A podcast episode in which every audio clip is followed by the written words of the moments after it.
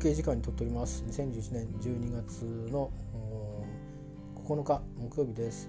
最近はですね、えー、通勤も始まってっていうこともあるんですけどまあ大体大体家仕事でもそういうペースにしてたんですけど、まあ、食事お昼ご飯食べる時に1時間バーって休んじゃうんじゃなくて食事の時間20分、えー、休憩時間40分で分けて取るようにしててそれが習慣になってきててで同じようにしてましたね。今休憩の午後の休憩の時間でございます。1時間をね分けてるんですよ。最もあの大体1時間に1回10分程度の休息僕らずっとパソコン見てますんでね。あの目を酷使してるので休むっていうことぐらいはまあ推奨されてるんで、まあ、その時間使ってトイレに行くような格好に実際になってんだろうなと思うんですけど、まあ、それをある程度まとめて休みをね多少とちょっと30分ぐらい休みを取ったりとかする時もまああるっちゃあるんですけど、まあ、一応でも大体1時間いわゆるいわゆる休憩って言われる1時間の使い方としては、まあ、今そういうふうに、えー、20分と40分で分けてますね。で今食事私はあの食堂っていうようなところが一応あるんですけどそこでは食べてなくてそこに近くにある何て言うかな弁当食べてもいいし休憩室でもいいしみたいなエリアがあるんですけどそこに、えー、朝あの地元地元じゃねえや 今暮らしてる町で、えー、コンビニでおにぎり2つ買っていってですね、えー、でそれを持って行って、まあ、場合によったらレンジで温めることもありますけどそれとあったかいお茶を買って、え自動販売機でねそれを食べてます。まあ、目的は2つあって、まあ、あの左顔面が麻痺してますんでね。あのカフェテリアのものっていうのをこううまく食べれない可能性がある。特に麺類なんかは食べれるけど人様の前で見せられる格好じゃないですからね、えー、だからやっぱりあの良くないかなと思っているのとあとはまあ右手があの薬の副作用で効かないんですよね。うまく箸が持てないとかそれから例えばプレートを持ってる時に力を落としちゃうとかね。両手で持ってたってあのやっぱり片方落ちたら同じじゃないですか。危ないのでいうそういうまああの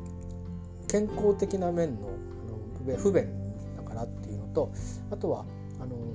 えーと、薬のこれも副作用なんですけどあの太りやすい副作用があるのと、うん、あとは、えーと先生からは特にあの制限しなくていいからって言われてるんですが一応私のまあ腎臓の病っていうのはまあ塩分を控えることとかタンパク質の取りすぎっていうか、まあ、一定程度のタンパク質に収めることみたいなのが、まあ、どんどん悪くなっていったらですね言われてくる病なんですけど、あのー、まあ、だからあえてわざわざたくさん取る必要はないだろうというふうには思っていて特にまあタンパク質はねあんまり取らないと痩せちゃうんで積極的に取ってくださいねって先生から言われたんで、えー、とあとはあのー骨粗鬆症にも薬の癖になるらしいんですよ。なのでたまに牛乳買ってきたら飲むんですけど 今回も昨日買ってきたんですけど、そんな感じでね別になんかあ牛乳飲まなきゃみたいなカリカリはしてないんですけど、まあ、あのチーズとかねそういう乳製品とか取るようにして、まあ、ミネラルもね亜鉛が足りなくなっちゃうとかいろいろあるんでね、えー、まあ完璧に例えばビタミン C だって多分取りきれてない気もするんですけどまあ、食事から取れるもんでなんとなく取れてればいいかなと思ってるんですけどね。いくつかちょっと偏りが多少割れてくるのかなと思って今ちょっと爪の形が変わってきたんでこれなんか足りてないのかなと思って気にはなってるんですけど、えー、まあいろいろ気にするところがあって栄養的には、まあ、塩分ですかね。塩分をまあ1日 6g っていうのを目安にして、まあ、多少まあブレがあって上にブレてもいいんですけど1食で 6g 取っちゃうような食生活はちょっと改めようと思っていることもありそれから一方でカロリーはある程度取んなきゃいけないってなると、まあ、炭水化物か油で取るってことになるんですね。そうするとまあ何がいいかなってあとはその会社に行く途中でねコンビニ寄って遅刻しちゃうのもちょっと恥ずかしいことなので、えーと、電車に乗る流れの中でこうコンビニエンスストアでパッと買ってっていうところで言うと、まあ、おにぎりがねあの運ぶのに便利なので、えー、それから食べる時にもこうこぼさないなるべくこぼさないようにですね完全にこぼさないの難しいんですよ。口の中に物を入れるとあの麻痺してる側からやっぱり漏れてきそうになるのでうまくあのちょっと手を使ったりハンカチ使ったりしてやってるんですけど、まあ、そういう理由からもえおにぎり2つを休憩エリアでみんな弁当持ってきてあの食べてる人たちもいるんですけどねコンビニで買ってきてっていう人たちもいるんですけど、まあ、一緒に混じってですね、えー、食べてます。まあ、それで大体あの食べる場所に行く往復で、まあ、56分使っちゃうんですよ。で食べるのってものの10分ぐらいで終わっちゃうじゃないですか。で戻りつつトイレに行って10分ぐらい終わるんですよ、まあ、そんな感じでただ食べに行って戻ってくるだけで20分終わっちゃうんですねで家でいてもあの大概家でいる時はご飯をすでにもう、えー、冷凍か冷蔵してあるやつを温めてそこにおかず温めて食べて、えー、なんか捨てるものは洗って捨てるだから洗って食器洗っておくとかっていうので、まあ、大体やっぱ20分ぐらいであの一仕事終わるって感じなんですよね。なのでそのままそこで休んでいくって言っても人がたくさんいるんでちょっと密な感じがあるんで僕は時間をずらすように、えー、しててで家でもまあ何ですかね。そのまんまご飯食べて休むってなるとあの結局なんか眠くなっちゃうだけのことで そういうことないですからね基本的に。だってずっと家にいて家で仕事してるからなんか半分仕事して半分ずっと休んでるみたいな感じの状況じゃないですか精神的には。だからちょっとメリハリつけたいのであのあえて休みは休みであの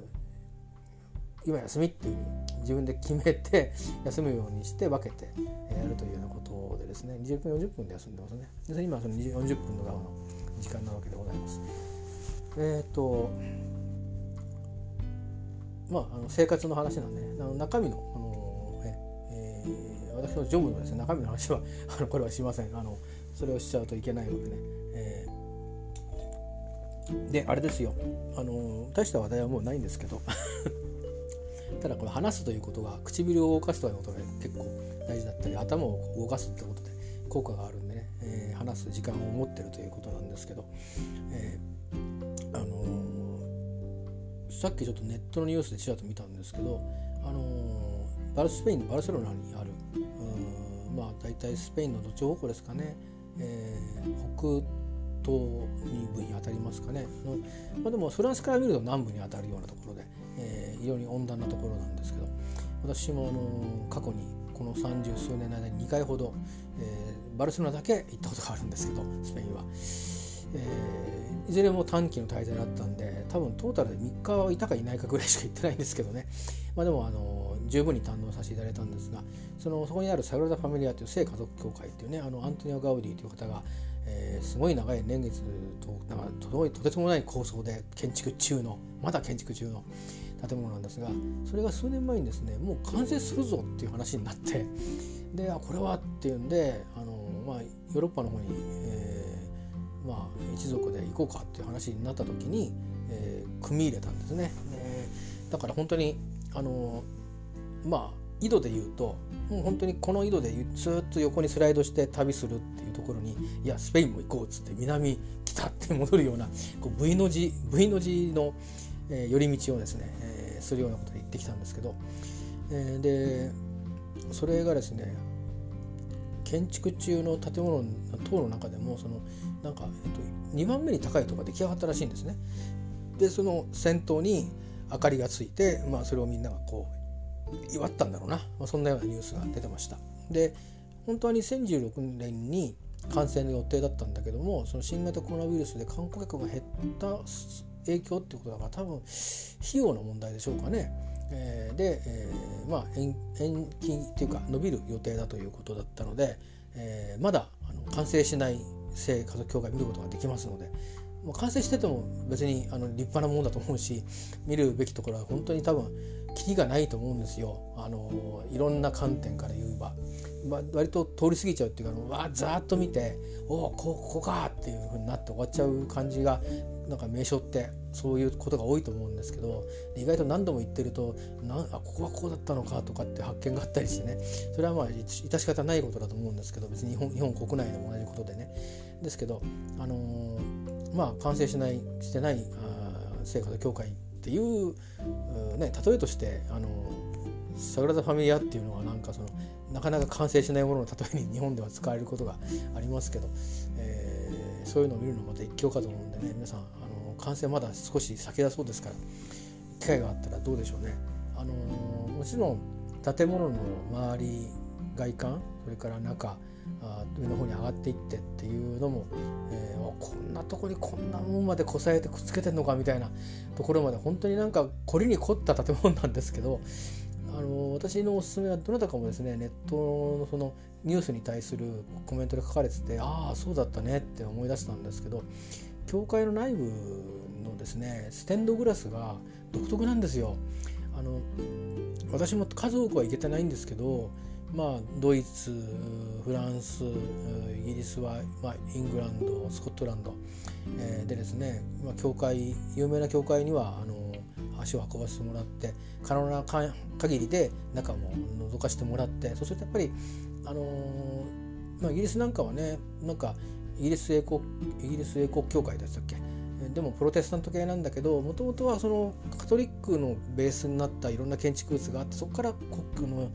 そのまあローマと分裂したみたいなこう流れがあるからいわゆるプロテスタントの教会っていうよりかはもうちょっとこう騒音な感じの建物になってるんでステンドグラスなんかもそういう雰囲気になってるわけですよ。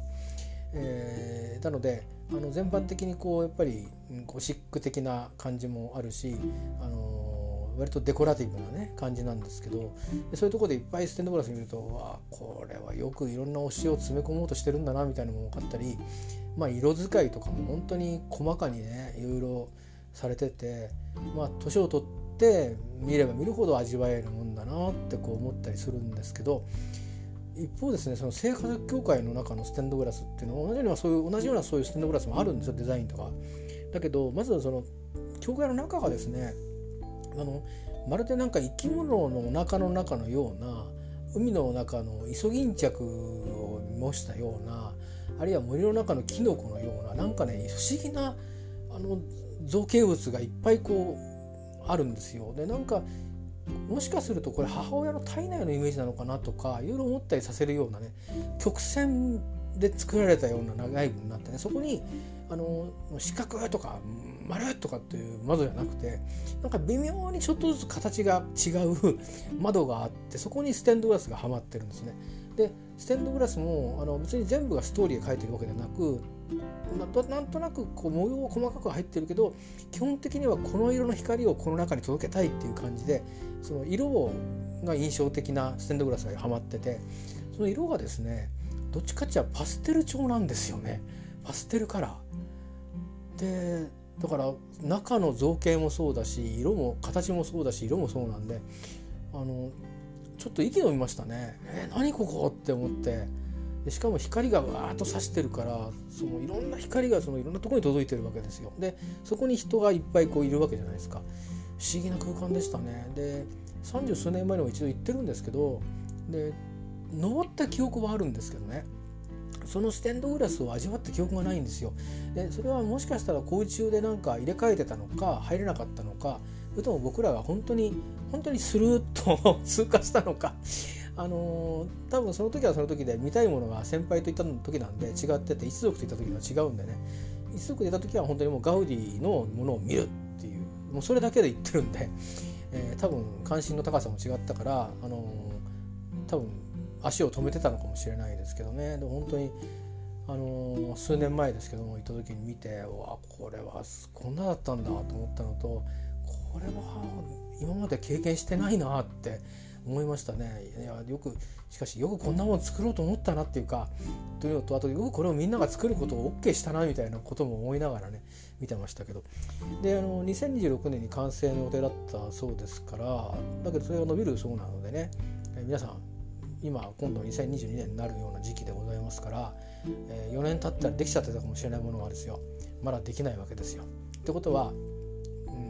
ん、4年間経ってですね、えー、行ってもまだ見れる。完成、まあ、完成したサラダファミリアもいくらだって言って素晴らしいと思うんですけど完成しないサラダファミリアを見るチャンスは、えー、まあ、だんだんに少なくなっていくわけですが、えー、皆さん、えー、そういうわけで伸びたっていうことでですねそれを見たい方は行けるチャンスがあると。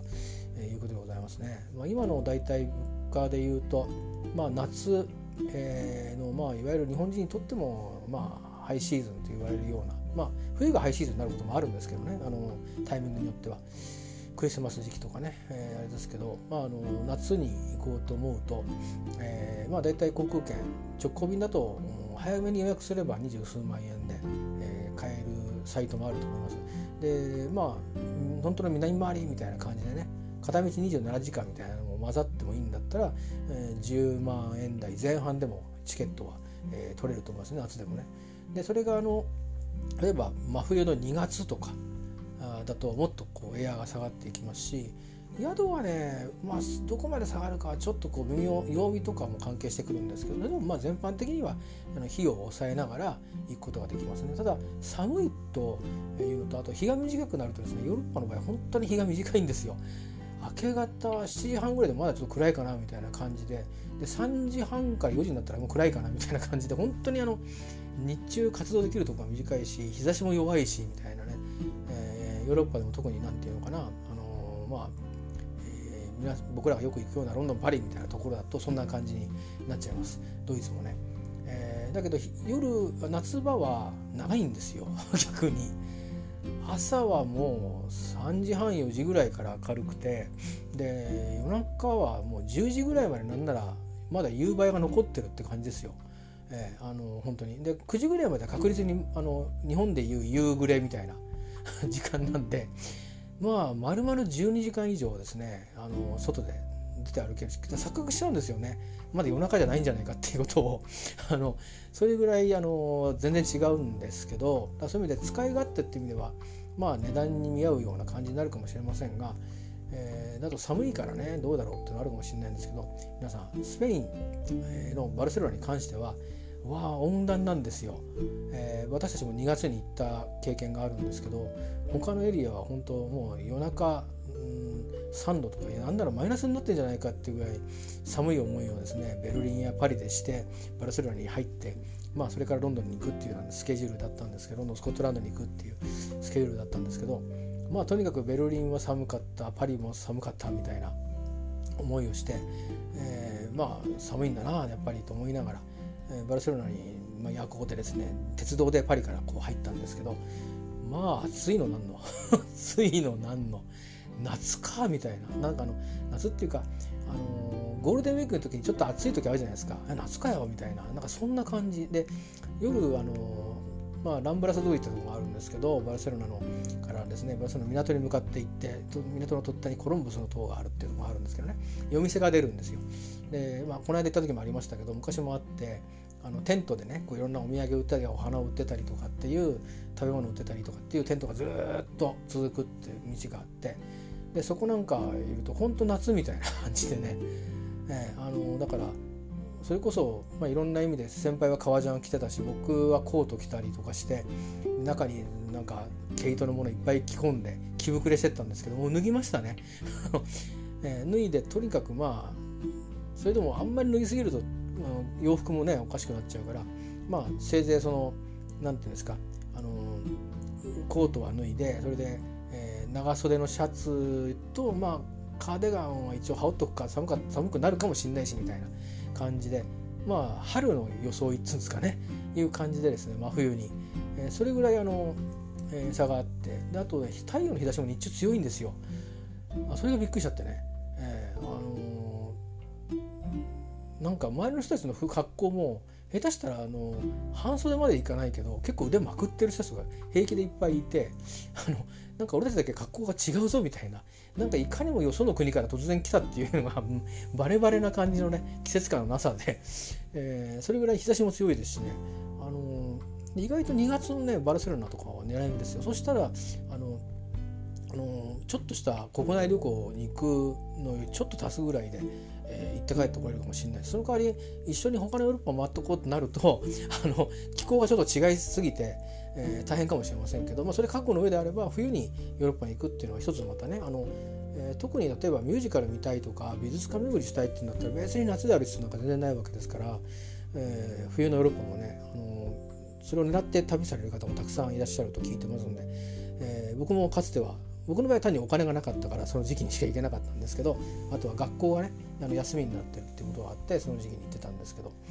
えー、おすすめですよ。4年最低4年は伸びて4年間で終わるって言ったのが伸びるわけですから4年は、えー、多分終わらないわけですから、えー、工事がね。ですから皆さんこの期間にどうですか？貯金をして えー、行きませんかね、えー、真夏に行くんでもそうやって節約していけば40万あれば行って帰ってくるんじゃないですか、えー、宿宿入れてお小遣い入れて、ね、僕そう思いますよ、えー、ちょっとその時に為替がどうなってるか分かりませんけど。でもし冬に行くんであれば、まあ、半分とまではちょっといかないと思いますけど、まあ、7割とかぐらいの予算でいけると思うんで30万あればエアーも入れて、えー、それから行ったらあれですよ。向こう側でレストランなんかそんなに、まあ、1軒ぐらいそのあの私は行ってないですけどあのタパスとかねそういうのをやってるお店行くのがいいかもしれないですけどあのそんなにしょっちゅうしょっちゅうそんなもんじゃなくてスーパーで買い物するとかして 食費も、えー、それから飲み物とかね水とか買わないといけなくなると思うんで、えー、安くやるのをミックスさせた上でですよ、ねえー、そういうこともやっていけばまあで国内の移動とかもありますからね、えー、30万で行って帰ってこれるかもしれないですね冬だったらね。ということはまあじゃああの30万冬に行きましょうとなったら4年ってことは 1, ね、1年7万5千貯めるということですからそれは1年間で貯めるとなるとまあどんなもんですかね、えー、月、えー、6,000円7,000円ね、えー、それぐらいを貯めていけば4年経ったらバルセロナに行けるぞと。い う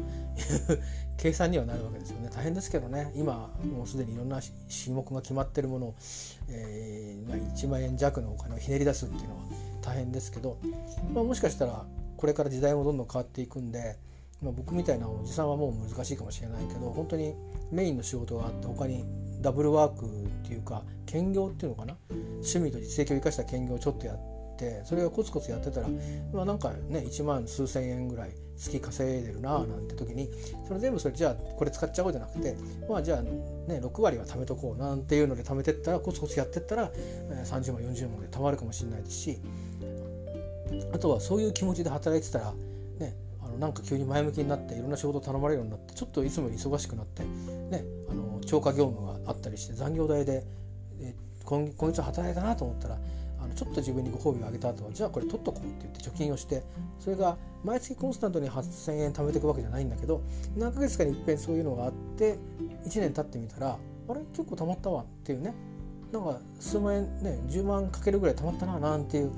ふうなこともあるかもしれないじゃないですかそしたら冬にバルセロナ近づいてきますよきっと、えー、お前がやれよって言うかもしれないですけどもう私はそういうふうにたくさんお金を稼げる世代じゃなくなっちゃったので、えー、削って貯めるとかいうね技しかないんですけど、まあ、削るものももうこの先はないなっていうのが分かっちゃってるんで、えー、ただ一つ思ってるのはね1日300円貯金をしていくといけるんですよね。つまりまああの1日300円貯金するってことはあの、まあ、毎日30日ですからね。1日1万円っていう計算でもいいし、まあ、仕事に行く日20 20日ぐらいで300円で6,000円と思ってえ貯めてもいいしなんですけどなんかそれぐらいでいわや仕事食事でいうと1食100円ずつ節約したら1日300円なんじゃないですか。それをずっと続けていくと意外とお金貯まりゃしないかなと思ってるんですけど元の予算が少ないのにそんだけ貯めるっていうのは無理があるなってね思ってけど算数はね成り立つんですけどあの実際に生きていくわけですからね、えままさかあのすいませんお米300円分くださいっていうわけにいかないわけですからお米買う時にやってればあのどんなに安いもの買っても今変わんないですよそんなに。ね大体3000件頭で5キロ3000円とかぐらいかかっちゃうじゃないですか前後でね。上の上見たらきりないですよ。上見たらきりないですけど普通のもの買ったら2700円だったり3000数百円だったりするわけで。でそれをまああえて食べる量をねあのもうあるし鮮度の問題もあるから、まあ、2キロで買ってみてちょっとコツコツやってみて、あのまあ、パスタも安い時にセールで買ってやってとかそういうふうにして主食をうまくコントロールしたりとかおかずもあの、まあ、野菜とか日持ちのいい野菜をうまく組み合わせるようにしてとかねそれから豚肉も安い時に買っといて冷凍してとか、まあ、そういう努力をしていったら結果的に1日100円ずつ300円ずつ浮かないかしらなんてことを思ったりして浮けばあの、まあ、生活の万が一の時に足しにもなるしもしある程度溜まってったら、うんまあ、ダメも諦めていた海外旅行をもう一回できるかもしれないぞなんてことを思えば節約も楽しくできるかなって発想でただ僕は思いついただけのことなんですけど今私がお勧めしてるのはあの、ね、結構現役で頑張れば数千円の貯金だったらできるよ毎月っていう人がもしいるんであればね。だって飲み会に行ったら飲み会2回ぐらい行けばそれぐらい出ちゃうでしょ軽く。でそれを貯めるように回せばあのね、えー、4年経ったらバルセロナですよ。別にバルセロナにだけじゃなくていいと思うんですけどハワイに行ったっていいと思うんですけども、えー、ですから皆さんあのねどうですか？あのいつかバルセロナ。一体バルセロナってどこだっけとか聖家族協会って何だっけとかガウディって誰だっけとかそういう話はあのたくさんあのファンの方がたくさんいるし研究家もいるし、まあ、いろいろなあの観光っていう観点でも学問っていう観点でも宗教学っていう観点でもいろんな観点であの好きであの研究されてる方もいればあのまあ、ファンみたいな感じでねいろいろサイトにいろんなものを上げてたり書物が出ていたり図書館で、えー、借りれるものの中にあったりいろいろありますんで、えー、ぜひあのご調べいただいてね、あのー、まあえーまあ、ヨーロッパで教会見てもあったら本当終わることないですよ多分。僕なんかがたかなんかつい買いに行ったついでにじゃああそこ行ってみようかって言って教会に行くだけでも圧倒されちゃいますからねやっぱりその僕た日本人にはね分からない魅力を外国の方が日本のお寺とか神社で感じるのと同じように向こうの人たちにとってみると生活の一部であるものなんだけど僕らからするとやっぱり異文化そのものっていうかね、えー、になると思うんですよ。それぞれのいろんなキリスト教に限りませんけどいろんなところのそういう、うん、宗教や信仰に関する建物とか、えー、何か文化を表すものや行いとか行事っていうのはね、えー、なので、あの、非常にいいものだと思いますんでね、あの、まあ、今新型コロナウイルスの関係があってなかなか海外との往来っていうのはえー、そうそうねあのコロナ前のようには自由にはできない状況にあるんですけどまあ多分4年経ったらねあの局面変わってると思いますんでね。ですからあのいけると信じてね結果的にハワイでもいいと思いますけど あのどうでしょうかね。ちょっとコツコツ貯金など始められたらいかがかなと、えー、なことをちょっと喋、えー、っておしまいにしたいと思います。ま もなく休憩時間もあるんでね。はい、えー、もう私も無理だなやっぱ難しいだろうなと思うんですけどまあでも半分でもねあのいいじゃないですか僕たちは今1日300円削れあの削れないかな1食100円削れないかなと思ってるんですけど結果的に1食50円しか削れなかったりして1日150円でね1ヶ月5000円弱貯まるってことは年間で6万貯まるってことですから、え、2年で12万ぐらい貯まる10万12万ぐらい貯まるってことはまあどっか国内旅行1回ぐらい行けますもんね。海外には行けないけど国内で行けるしまあちょっと病気した時に、えーまあ、数日の入院代ぐらいは出るし、まあ、そういうふうにしてこう2年ぐらいコツコツでも貯めていくと何かの役に立つお金が貯まるんだなみたいなことを今この年になって改めて気づいていてですね、えー、気づくの遅すぎたなと思ってるんですけど あの散々パラもう使うことしかしてないですからね、えー、皆さんそういうことで、えー、まああの黙っててもお金貯める人は別にいいと思うんですけどなんか目的とかがあると貯めやすいっていう人にえー、一つのねきっかけとしてどうでしょうサグラダ・ファミリアに行っていませんかと 支えておしまいにしたいと思います、えー、ではありがとうございました。ではまた。